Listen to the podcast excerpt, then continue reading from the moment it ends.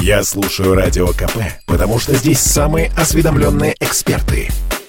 И тебе рекомендую.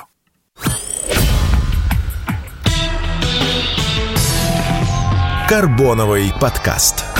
Как углерод изменит мир. Привет, человечество! Это Карбоновый подкаст. Я рассказываю вам о том, что такое карбон, почему мы все имеем к нему отношение, для чего нам карбоновые полигоны и фермы, и почему карбоновый налог может коснуться каждого из нас. Это новая экологическая и экономическая реальность, и нам важно понять, как с этим жить.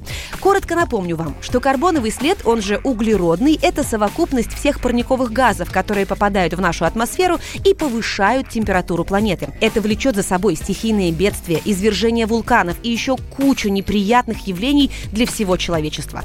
Мировое сообщество озабочено этим вопросом, а бизнес уже начал его решать. Наша новая надежда – это карбоновые фермы. Но для того, чтобы они заработали в полную мощь, нужны карбоновые полигоны. Один из них был открыт в нашей стране в 2020 году компанией Control2Go и находится на территории национального парка Угра в Калужской области. Именно там научное сообщество изучает потоки парниковых газов между поверхностью Земли и атмосферой, чтобы оценить углеродный баланс. Как он работает, об этом рассказывает Николай Дурманов, вице-президент по научно-техническому развитию Control2Go и научный руководитель проекта «Карбон», специальный представитель Министерства науки и высшего образования Российской Федерации по вопросам биологической и экологической безопасности. Первый карбоновый полигон э, в России был сделан в Калужской области два года назад. Его сделала компания Control2Go специалисты в искусственном интеллекте. И задача была, как бы сделать так, чтобы этот самый углеродный след читать сверху, с помощью датчиков, спутников, ведь э, все наши 8 миллионов квадратных километров лесов ножками ты не обойдешь, а в некоторые места и не попадешь никаким образом. Как бы сделать так, чтобы со спутников, с дронов мы могли снимать в разных спектрах э, растительность и определять, что там внизу происходит.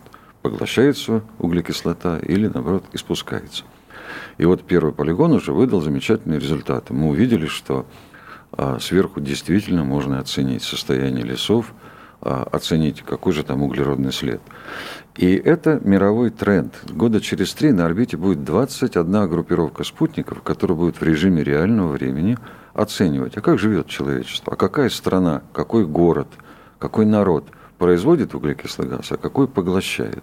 Это будет такая новая валюта. Не золото бессмысленное – а, не, не доллар еще более бессмысленный, а реальность. Вода и углерод. Это вот а, основа будущей экономики.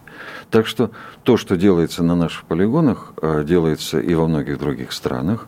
И должен сказать, что мы пока в первых рядах. Да, даст Бог, э, в них и останемся. Что еще изменится? Ученые посчитали, что для того, чтобы нам извлекать из атмосферы весь тот газ, который мы туда выбрасываем, парниковый газ, нам нужно полмиллиарда гектаров. И вот эти полмиллиарда гектаров лет за 20 появятся. Это будут специальные леса, которые выращиваются не для того, чтобы их рубить, а для того, чтобы они стояли как можно дольше. Это будет специальное сельское хозяйство.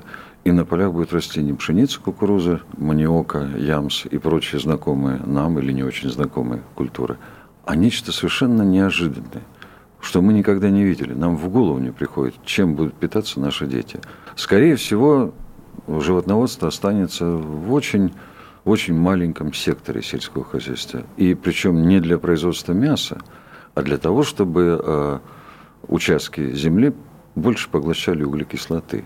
Дело в том, что правильное животноводство, правильное, когда немножко коровок, немножко овечек, козок, э, ведут к тому, что экосистемы лучше растут, лучше поглощают углекислый газ. То есть коровы и, и овцы будут использоваться не для мяса и не для шерсти, а для того, чтобы поглощался углекислый газ.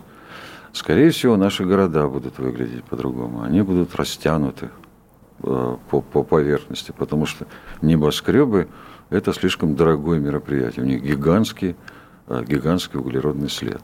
А будет другой транспорт. Ну, э, двигатели внутреннего сгорания уже собрались запрещать к 2035 году или 2040 году. Будет другой транспорт. Кстати, не обязательно электрический. Уж когда говорят про электрический транспорт как некую такую панацею, как средство спасения цивилизации, то забывают простую вещь.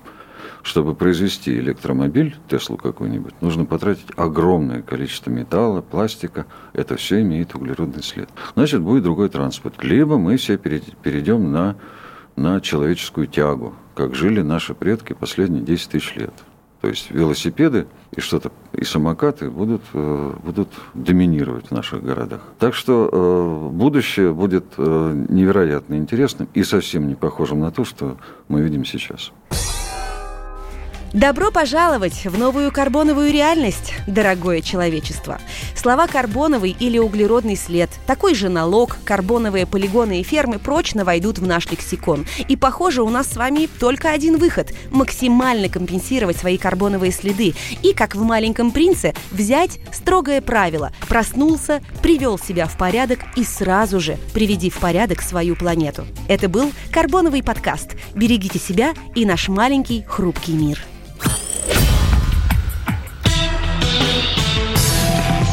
Карбоновый подкаст.